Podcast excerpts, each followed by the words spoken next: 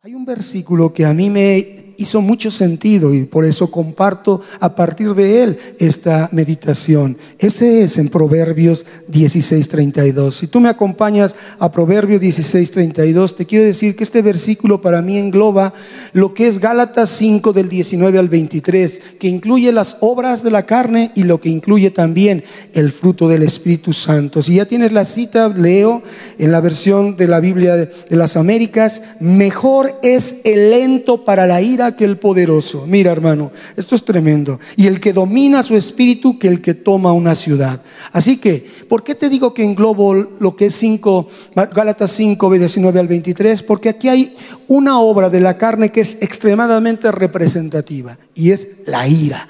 El lento para la ira Dice, mejor es el lento para la ira que el poderoso. Ahí está obra de la carne. Pero después dice, y el que domina su espíritu, un rasgo, el último rasgo del fruto del espíritu. Y nos enseña a partir de este versículo lo que es la templanza. Esto dice que el que puede, o lo veo así, el que puede vestir o portar dignamente ese rasgo de la templanza, no lo explica claramente el versículo, es solo aquel que se enseñorea, que es señor de su espíritu. En otras palabras, el que es dueño de su espíritu, el que es capaz de someter su espíritu y aún siendo un poco más específico, hermanos, es el que puede dominar sus pensamientos, el que puede dominar sus deseos, el que puede dominar sus sentimientos y puede dominar las emociones y su voluntad. Y mucho más específico es el que no permite que éstas lo dominen a él. Por eso la templanza tiene que ver con un gobierno a nosotros mismos. Es decir, todo lo que está en nuestro interior. Y lo que está en nuestro interior cada uno lo conoce. Es una mente, es un corazón y es una voluntad que debe de ser totalmente sujeta a Él. Porque aquí, que es nuestra alma, mente, corazón y voluntad, es la parte rebelde, la parte que se insujeta, la parte que va en contra de lo que Dios dice. Y es algo que todos debemos aprender a dominar y tenemos que aprender también a mantenerlos bajo control. Por eso la porción de la escritura que cito habla de la grandeza de aquel que puede hacer eso, que no se dice lento para la ira, no quiere decir que no dice ahí que nunca tiene ira, pero es lento, o sea que tiene que pasar porque la Biblia dice, ah, pueden enojarse, pero no pequen y que también tiene bajo dominio su carácter. porque es lo que tiene que ver, hermanos? La templanza, de acuerdo a esta porción, es una cualidad, y así lo veo, una cualidad que nos lleva a tomar el control sobre lo más importante de nosotros, que es nuestro carácter, donde se refleja nuestra personalidad y nos permite la templanza dominar sobre los actos de nuestra mente. Y sobre esa parte es que voy a hablar. Es espiritual ese rasgo, esa cualidad, pero tiene mucho que ver en lo natural, en la forma de comportarnos y actuar nosotros. ¿Por qué? Dice primera de Timoteo 1:7, porque él no nos ha dado espíritu de temor, primera de Timoteo 1:7. Él no nos ha dado espíritu de temor o cobardía, sino de amor, poder y es un espíritu que viene de Él. Es el espíritu que viene de Él, por el medio del cual podemos expresar que somos hombres y mujeres de Dios. Y más allá, que somos hombres y mujeres, hijos de Dios, que estamos supuestos a ser transformados para dejar de ser esclavos de las obras de la carne. La antítesis del verso, del verso que estamos viendo, su primera y su segunda parte. Así que hermano, ¿sabes por qué te digo que es un espíritu el que entra, es el espíritu de Dios el que ha entrado en nosotros? No es otro espíritu, sino de Él.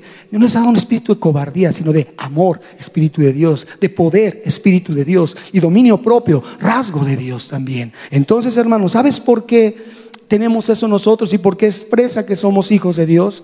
Porque los hijos de Dios tenemos el mismísimo Espíritu de Dios en nosotros. ¿Quién dice amén? Tenemos el Espíritu Santo en nosotros. ¿Quién dice amén? Tenemos el Espíritu de Cristo en nosotros. Amén.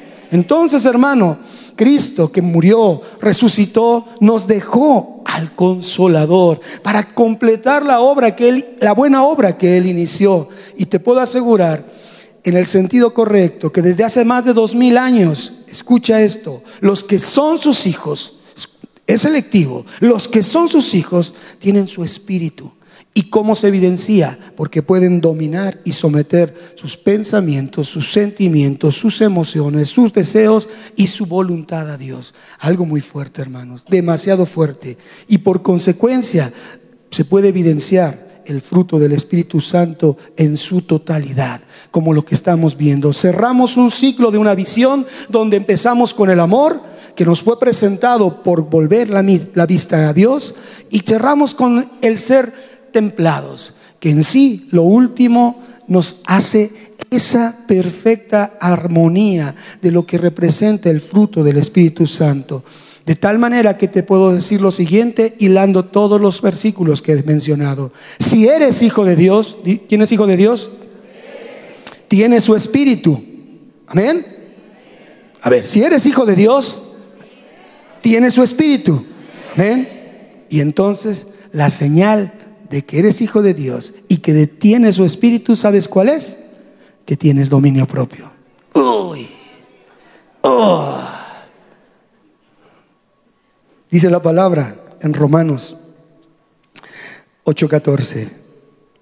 Porque todos los que son guiados por el Espíritu de Dios, estos son hijos de Dios. Todos los que tienen, dominan su espíritu, son guiados por Dios. Por tanto, son hijos de Dios.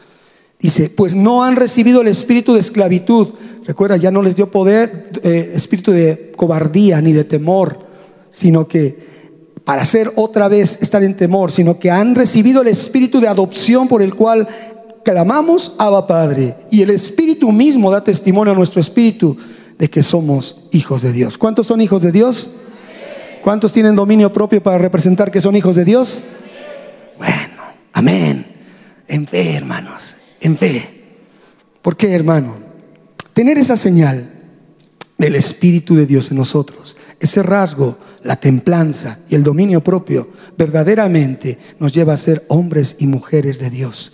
Y de aquí parte el título de esta reflexión y enseñanza, ser hombres y mujeres de Dios que tengan en los que se evidencie realmente la templanza y el dominio propio, son hombres y mujeres que se mantienen, que son de una sola pieza y se mantienen de una sola pieza. Y así se llama la enseñanza, mantenerse de una sola pieza. Esa es la templanza. ¿Y sabes quiénes son los hombres y mujeres de una sola pieza? Los que no cambian de opinión, se mantienen firmes, los que son cabales en toda la extensión de la palabra, los que tienen una convicción profunda y, una, y pura de su fe, que no buscan otras cosas. Y aquí le dije, Dios, esto es un golpe artero y bajo, porque yo lo escribí. Dije, no quiero escribir esto, porque miren, puedo señalar para allá uno, pero hay tres en mi contra y uno de testigo. Amén. Y esta palabra poéticamente fue expuesta y fue puesta así. Los hombres y mujeres de una sola pieza son rigurosamente coherentes y congruentes entre su palabra y su vida. ¡Ah! ¿A quién le dolió, hermanos? Se vale decir, ouch. Los hombres y mujeres que son de una sola pieza muestran en su exterior lo que viven en su interior. Ouch. Palomita o tache. Y con la veracidad de sus palabras revelan claridad y definición en su vida, en todo su hacer. Y lo cerramos con una sola frase que es Mateo 5:37. Los hombres y mujeres que son de una sola pieza en sus tienen un sí, sí o un no, no. Ese es el hablar de los hombres y mujeres de una sola pieza. Así que hermanos, ser hombres y mujeres de una sola pieza, mantenerse como una sola pieza, es ser templados. Y la templanza en condiciones como lo que estoy viendo de ese versículo de Proverbios 16, es una virtud sobrenatural porque viene del cielo, no es de nosotros, pero que actúa en lo natural, actúa en nosotros y resalta cuatro aspectos que así lo vi para cuando lo puse en el estudio, en la reflexión que hacía. Uno, modera todo lo que hacemos. Ahí se ve si hay templanza o no. Dos, enriquece nuestra voluntad para frenar los apetitos y tentaciones de la carne. Tres, nos lleva a madurar para ser perfeccionados en todo nuestro ser integral. Fíjate lo que implica la cualidad de la templanza. Cuarto, nos lleva a poner, y aquí es donde voy a meterme el clavado, a poner un orden racional un orden en la mente, un orden en nuestros pensamientos, hermano, para dominar las pasiones y los desórdenes propios de nuestra naturaleza, con los cuales batallamos, mira, desde que abrimos los ojos, hermano, desde que ves la mancha en el espejo, hermano, ¿cierto o no? Desde que miras que el zapato está doblado y no está derecho, desde que el agua no sale calientita, desde ahí, hermano orden en los pensamientos. Y el fin de todos estos cuatro aspectos es evitar caer en el pecado, cuando ya conocemos cuál es la voluntad de Dios. Y la voluntad de Dios dice así la palabra en Romanos 12, 1 y 2. Así que hermanos, yo les ruego por las misericordias de Dios, dice Pablo a los romanos, que se presenten con sus cuerpos en sacrificio vivo, santo, agradable a Dios, que es su culto inteligente. O sea, no es sentimiento, no es emoción. Las cosas de Dios no se manejan así. Las cosas de Dios, lo espiritual se maneja inteligentemente, en un culto pensado, en un culto racional. Y por eso dice, entonces no se hagan conforme a lo que es este mundo, sino que por medio de la renovación de su mente, de su razón, de su inteligencia, entonces comprobarán cuál es la buena, agradable y perfecta voluntad de Dios. Así que hermanos, esto es importante entender que la templanza tiene que ver con atributos espirituales, pero que nos deja la responsabilidad de nuestras condiciones naturales. Amén. ¿Si van conmigo, hermanos?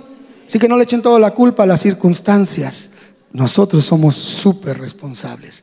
Por eso tengo que sacar a luz una realidad.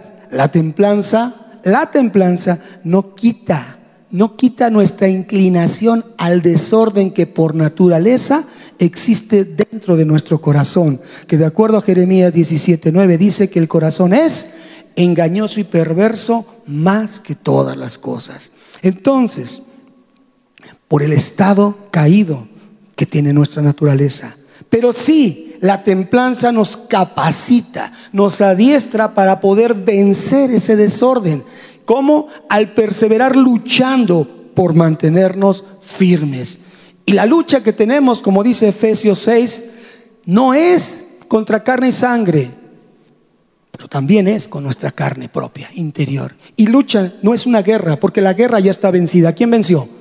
Cristo ya venció. La guerra está ganada, pero la lucha, hermano, que habla que nosotros debemos tener día con día, es como esa lucha grecorromana, esa lucha olímpica, donde veces está uno abajo, veces está otro arriba. Y la, manera de ganar en esa lucha es mantener al contrario al adversario contra con la espada contra el piso. Entonces esa es la lucha de mantenernos firmes. Y veces estamos así, y veces estamos así. Así que hermanos, no es nada fácil mantener el orden de nuestros pensamientos. No es nada fácil mantener el orden de nuestras emociones, de ni tener dominio ni control sobre las condiciones de nuestra vida.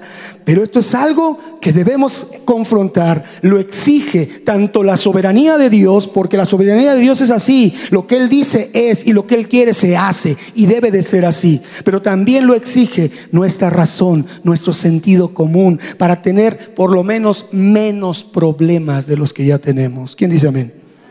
O sea que es conveniencia también ser templados, ser con dominio propio.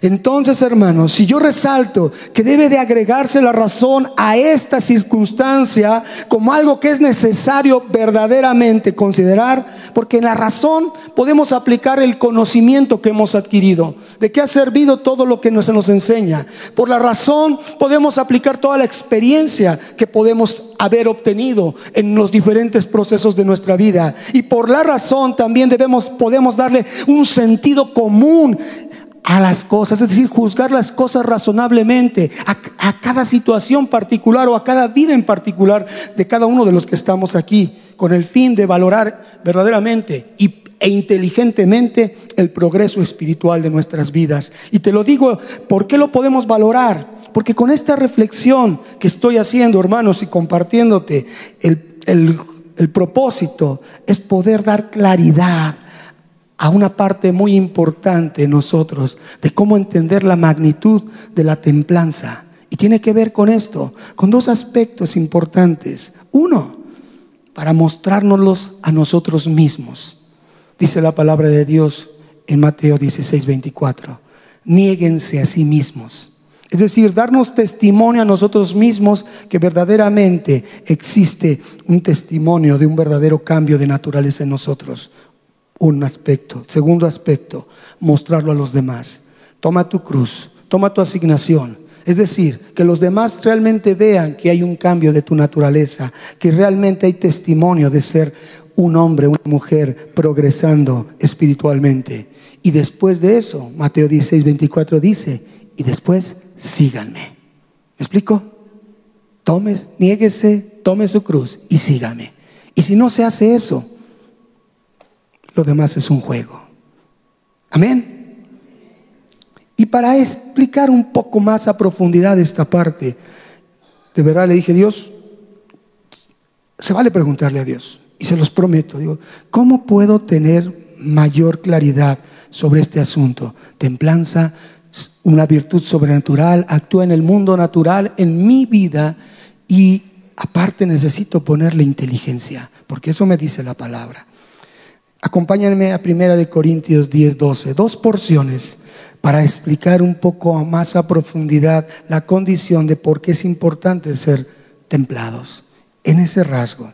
Primera carta de los Corintios 10, 12. Y esa todos se la saben de memoria, hermanos. Así que el que el que tiene inteligencia, el que piensa, el que usa su razón, el que piensa estar firme, mire que no caiga. Wow. Esto es un razonamiento muy importante. Más allá de solamente un texto bonito, es un contexto comprometedor, porque en el contexto, que es todo el capítulo 10, nos habla específicamente de acciones incorrectas después de haber recibido instrucciones correctas.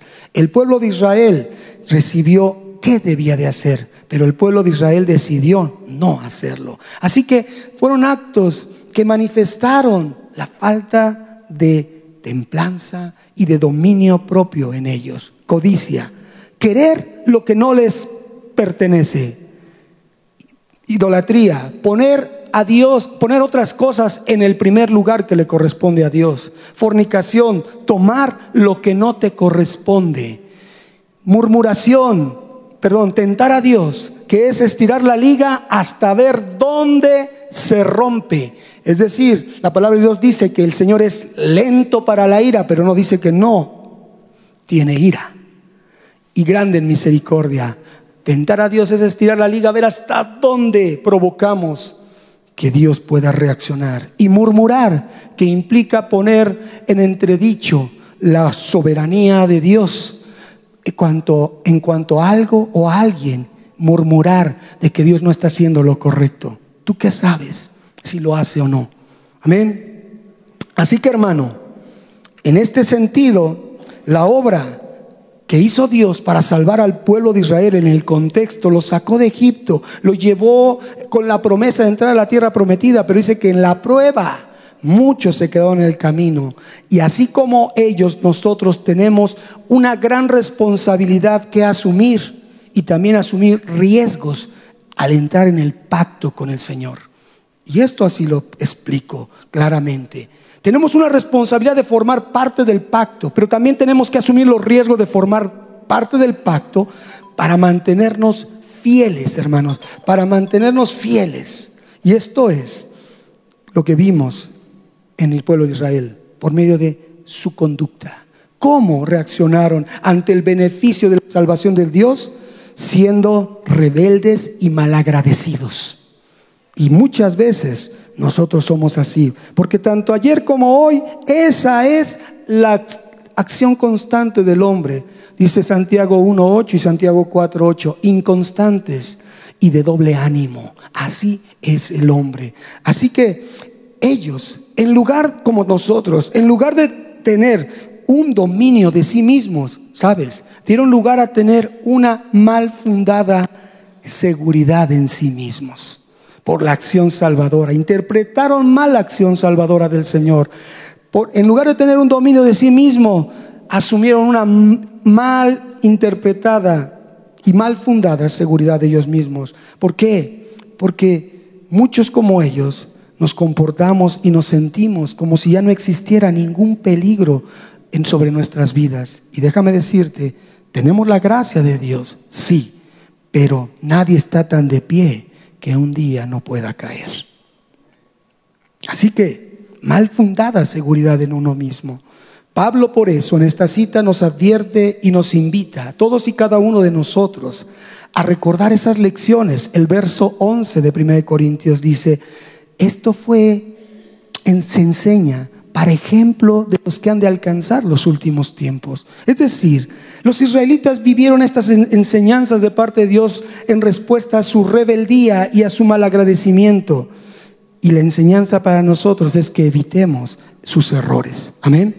Así que la clave para recordarlo cerrando esta porción es la disciplina de estudiar la escritura. Solamente así hasta que sus lecciones sean una continua advertencia de que tenemos que pensar y razonar cómo es que Dios quiere que vivamos la vida espiritual. Amén. Con templanza, con dominio propio. Y vamos a la otra cita, hermanos.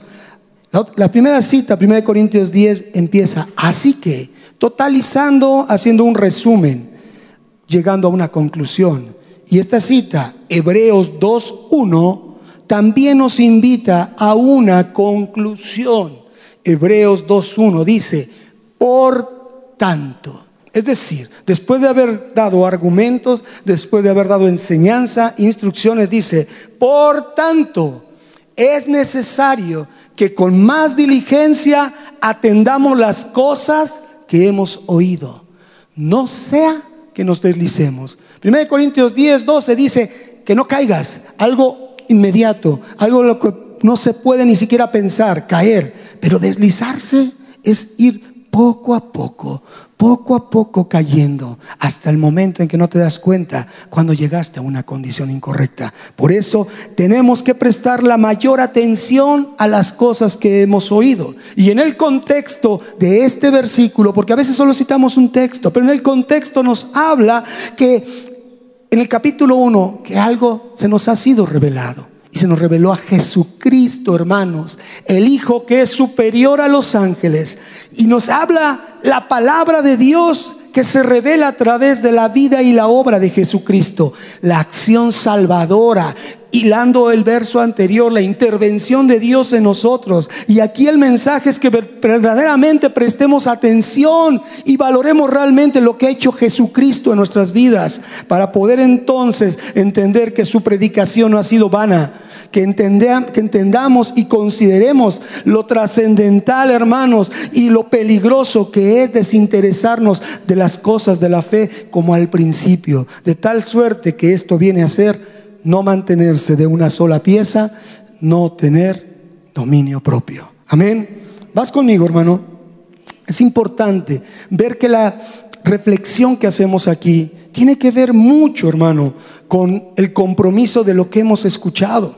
Es decir, no es venir por venir, aprender por aprender, acumular conocimiento, sino Dios nos está hablando que tenemos que ir más allá. Escuchar a Cristo no es fácil, porque si escuchamos a Cristo, estamos obligados a obedecer estrictamente lo que dice Cristo. Por eso tiene que ver con un sentir de razón, de conveniencia, de interés en, razonar inteligentemente el para qué me sirve lo que estoy recibiendo. Amén. Si van conmigo, hermanos? Entonces, no solo es oír, sino también es responder apropiadamente a lo que oímos, es decir, obedecer. Y para eso, hermanos, la palabra de Dios dice lo siguiente. En Santiago 1:22 dice, pero sean hacedores de la palabra y no tan solamente oidores, engañándose a ustedes mismos, porque si alguno es oidor de la palabra, pero no hacedor de ella. Este es semejante al hombre que considera en un espejo su rostro natural, porque él se considera a sí mismo seguridad en sí mismo y no dominio propio. Y se va y luego se olvida de cómo era. Cambian sus seguridades. Mas el que mira atentamente en la perfecta ley que es Cristo, la de la libertad que es Cristo, y persevera en Cristo, entonces no siendo olvidador, oído, oidor olvidadizo de lo que dice Cristo, sino hacedor de la obra de Cristo, este será bienaventurado en todo lo que hace, gracias a Cristo. Amén. Entonces, hermanos, es razonar ¿Tiene sentido, hermanos? ¿Podemos juzgarlo razonablemente? ¿Nos conviene ser templados, ser, tener dominio propio? Claro que sí. Y sabes, porque nuestra mente se puede quebrar y vaciarse de todo lo que se ha vertido en ella, de tal suerte que es la manifestación de los olvidos, de dejar atrás lo que se ha aprendido, y eso sucede por falta de madurez, por falta de templanza y de dominio propio.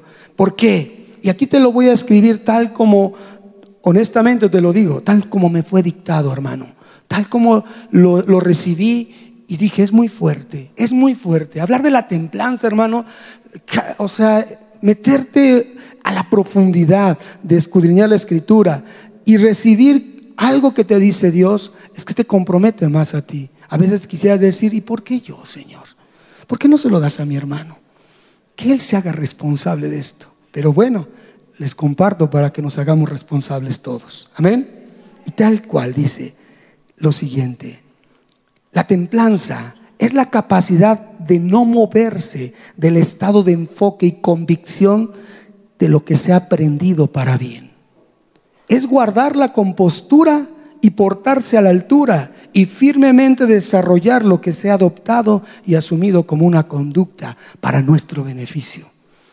Es un modelo o un estilo de vida. Es la manera de actuar del que ha decidido seguir a Cristo, por medio de la cual, aún sin proponérselo, y aquí, ay, fue fuerte, porque ese no es el fin, puede ser recordado y señalado como un hombre o una mujer de un espíritu correcto, temeroso de Dios, inteligente y con la sabiduría que viene del cielo. En conclusión de este pensamiento, cuando lo escribía, de eso se trata la templanza entonces, tener un espíritu correcto. y para ser solventes espiritual y mentalmente. De eso se trata la templanza. Y mostrar que nuestro carácter está siendo formado por el Espíritu Santo, por la voluntad que se ha revelado de Él, al conocer de Él por medio de la escritura.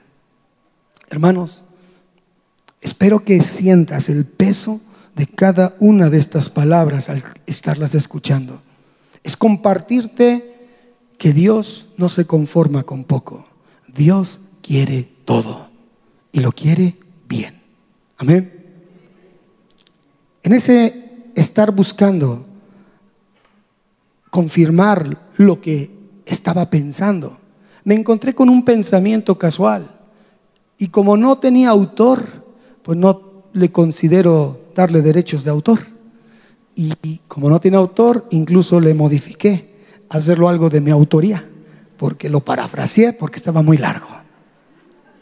Y dice lo siguiente, en momentos difíciles, cuando la ansiedad turba al corazón o algún otro pesar lo oprime, un medio seguro para lograr la calma es meditar. Es una práctica que no gasta tiempo y energía cuando se trata de recobrar el dominio de nosotros mismos y de sujetar nuestra voluntad a Dios y a la razón. ¿Te das cuenta? Caía este pensamiento para confirmar todo lo demás que había tenido en mi mente. Y todos, todos sin importar edad o experiencia, hemos de ocupar en la meditación parte de nuestro tiempo. Y hacerlo así es condición indispensable para vivir juiciosamente. Y ahí queda el pensamiento. Pero yo me pregunté, ¿y qué debo meditar? No sé si te lo preguntas tú también. ¿Qué debo meditar? ¿Qué debes meditar? Y la respuesta está en la escritura. Josué 1.8, una indicación inmemorial, extremadamente antigua, antes de que sucediera todo en las demás culturas, la meditación es una práctica divina, una práctica que es un don de Dios. Dice Josué 1.8, nunca se apartará de tu boca este libro de la ley, sino que de día y de noche meditarás en él, para que guardes y hagas conforme todo lo que en él está escrito, porque entonces harás prosperar tu camino y todo te saldrá bien. Para obedecer todo lo que allí está escrito y todo te saldrá bien. Aplicar la inteligencia, aplicar el dominio propio, el juicio, la razón. Eso cité la versión Reina Valera 60, pero la nueva traducción viviente dice algo lindo. Dice, estudia constantemente este libro de instrucción y medita en él. Y Dios habla hoy, la versión Dios habla hoy dice, repite siempre lo que dice el libro de la ley y medita en ello. Y repetir me llevó a entender la instrucción de Jesucristo.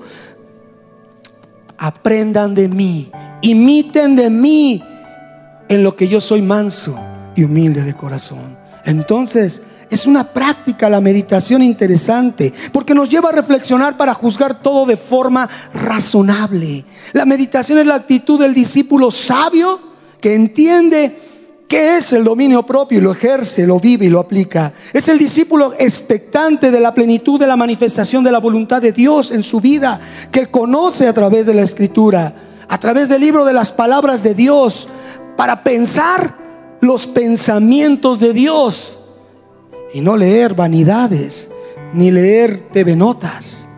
Porque ¿cuál será tu pensamiento? Entonces, el libro de las palabras de Dios para conocer los pensamientos de Dios y pensar los pensamientos de Dios que nos llevarán a un conocimiento de dar un culto inteligente, racional, pensado y dedicado para Dios, como dice Romanos 12.1. Amén. Así que hermanos, ¿qué debemos meditar? ¿Qué es lo que nos va a ayudar a tener y tomar nuevamente el dominio de nuestras vidas, de nuestras emociones, de nuestro espíritu, sentimientos, de voluntad? Meditar en la escritura. Y eso nos lleva a pensar correctamente y con madurez. Es el único libro que te promete volverte un hombre maduro, una mujer madura. Y si lo hacemos, estamos exaltando y glorificando a Dios en ello. No necesitamos tener la mejor voz para cantar y adorar a Dios, para glorificarlo y exaltarlo. Simple y sencillamente meditar en la escritura. Estamos exaltando y glorificando a Dios, usando adecuadamente la mente que Él nos dio, porque Dios es racional y nos hizo seres racionales y debemos de honrar y dignificar, ser dignos representantes de su imagen y su semejanza. Y la promesa es que al pensar correctamente, progresamos como verdaderos discípulos con un alto grado de responsabilidad y compromiso. Por eso la palabra de Dios dice en qué debemos pensar. Y debemos de pensar en lo siguiente. Pensar en lo verdadero pensar en todo lo honesto, en todo lo justo. Estoy leyendo Filipenses 4:8. En todo lo amable, en todo lo que es de buen nombre. Si hay virtud alguna, si algo digno de alabanza, en esto deben de pensar. Y todas esas cualidades en las cuales debemos de pensar, necesariamente en cada una de ellas debe existir un control, un dominio, una razón correcta para hacerlo. Por eso, hermanos, es la templanza, el dominio propio, una cualidad, un rasgo a resaltar muy necesario para reflejar que tenemos el Espíritu de Dios en nosotros y que hemos dado fruto a través de nuestra experiencia en la vida cristiana. La madurez, la templanza, es ocupar nuestra mente correctamente para no tener un estancamiento espiritual, hermanos, y vivir siendo inmaduros, sin progreso, y sin fruto. Así que dar fruto, como hemos llegado a completar los nueve rasgos, es cuestión de madurez, porque es tener la mente de Cristo. Eso es lo que se ha desarrollado, el carácter de Cristo y la mente de Cristo. Y es poder llevar nuestra fe a la madurez de un pensamiento inteligente, una fe inteligente y una confianza inteligente. No es emocional, hermanos, es inteligencia. Por eso, hermanos, la palabra de Dios nos dice que nosotros tenemos la mente de Cristo. Tenemos la mente de Cristo. Amén. Dice la palabra, 1 Corintios 2, 12. Así. 1 Corintios 2, perdón. 1 Corintios 2, 12 al 16 dice, y nosotros no hemos recibido el Espíritu del mundo, hilando todo lo que hemos hablado, sino el Espíritu que proviene de Dios para que sepamos lo que Dios nos ha concedido, lo cual también hablamos no con palabras enseñadas por sabiduría humana, sino con las que enseña el Espíritu, acomodando lo espiritual a lo espiritual. Pero el hombre natural no percibe las cosas que son del Espíritu de Dios porque para él son locura y no las puede entender porque se han de discernir espiritualmente. Por eso aquí vinculamos la renovación de nuestro entendimiento para entender lo espiritual en una inteligencia racional. Y así, hermanos, en cambio, el espiritual juzga todas las cosas, pero él no es juzgado de nadie, porque ¿quién conoció la mente del Señor? ¿Quién le instruirá? Mas nosotros tenemos la mente de Cristo. Y tener la mente de Cristo es tener templanza, es tener dominio propio. Y eso nos lleva a tener nuestra mente, nuestra confianza, nuestra fe plenamente en las manos y la gloria y la guianza de Dios y tener una disciplina muy intensa de escuchar, meditar y reflexionar en la escritura, lo cual nos llevará a ser fieles y mantenernos de una sola pieza. Amén. Pongámonos de pie, hermanos. Cierra tus ojos. Padre, tu palabra ha sido entregada. Eres tú, Señor, el que cambia los corazones. Eres tú el que convierte vidas. Eres tú el que trae salvación y sanidad. Sí, Señor, es tu gracia, pero también es nuestra responsabilidad que lo que hemos oído, Señor, ahora demos cuentas de ello, no siendo oidores olvidadizos, sino considerando que nuestra mente debe de estar puesta en medio de ello para ser sabios y prudentes, congruentes y poder manifestar entonces la evidencia de un fruto correcto dentro de nosotros. Ayúdanos, Señor. Es lo único que te rogamos. Ayúdanos porque nos falta y nos falta mucho. Dios, sé propicio a nosotros que seguimos siendo tan pecadores. Aquellas personas que nos visitan por primera vez, Estás escuchando un mensaje que proviene de la palabra de Dios. Un mensaje que te compromete a entender por qué estás aquí el día de hoy. Reflexiona, medita y entrégale todo tu ser al Señor. Reconócele en todos tus caminos y que tu mente pueda recibir que es necesario tener una fe inteligente. Padre, en esta hora te rogamos que nos envuelvas en tu manto de amor. Y así como nos has traído, nos lleves a nuestro lugar, Señor, entendiendo esta lección de tu palabra, entendiendo que tú eres el que ha hablado, que tu Espíritu nos convoca, nos exhorta, nos invita a mantenernos firmes y ser hombres y mujeres de una sola pieza. Gloria a Dios, Señor. Amén. Amén.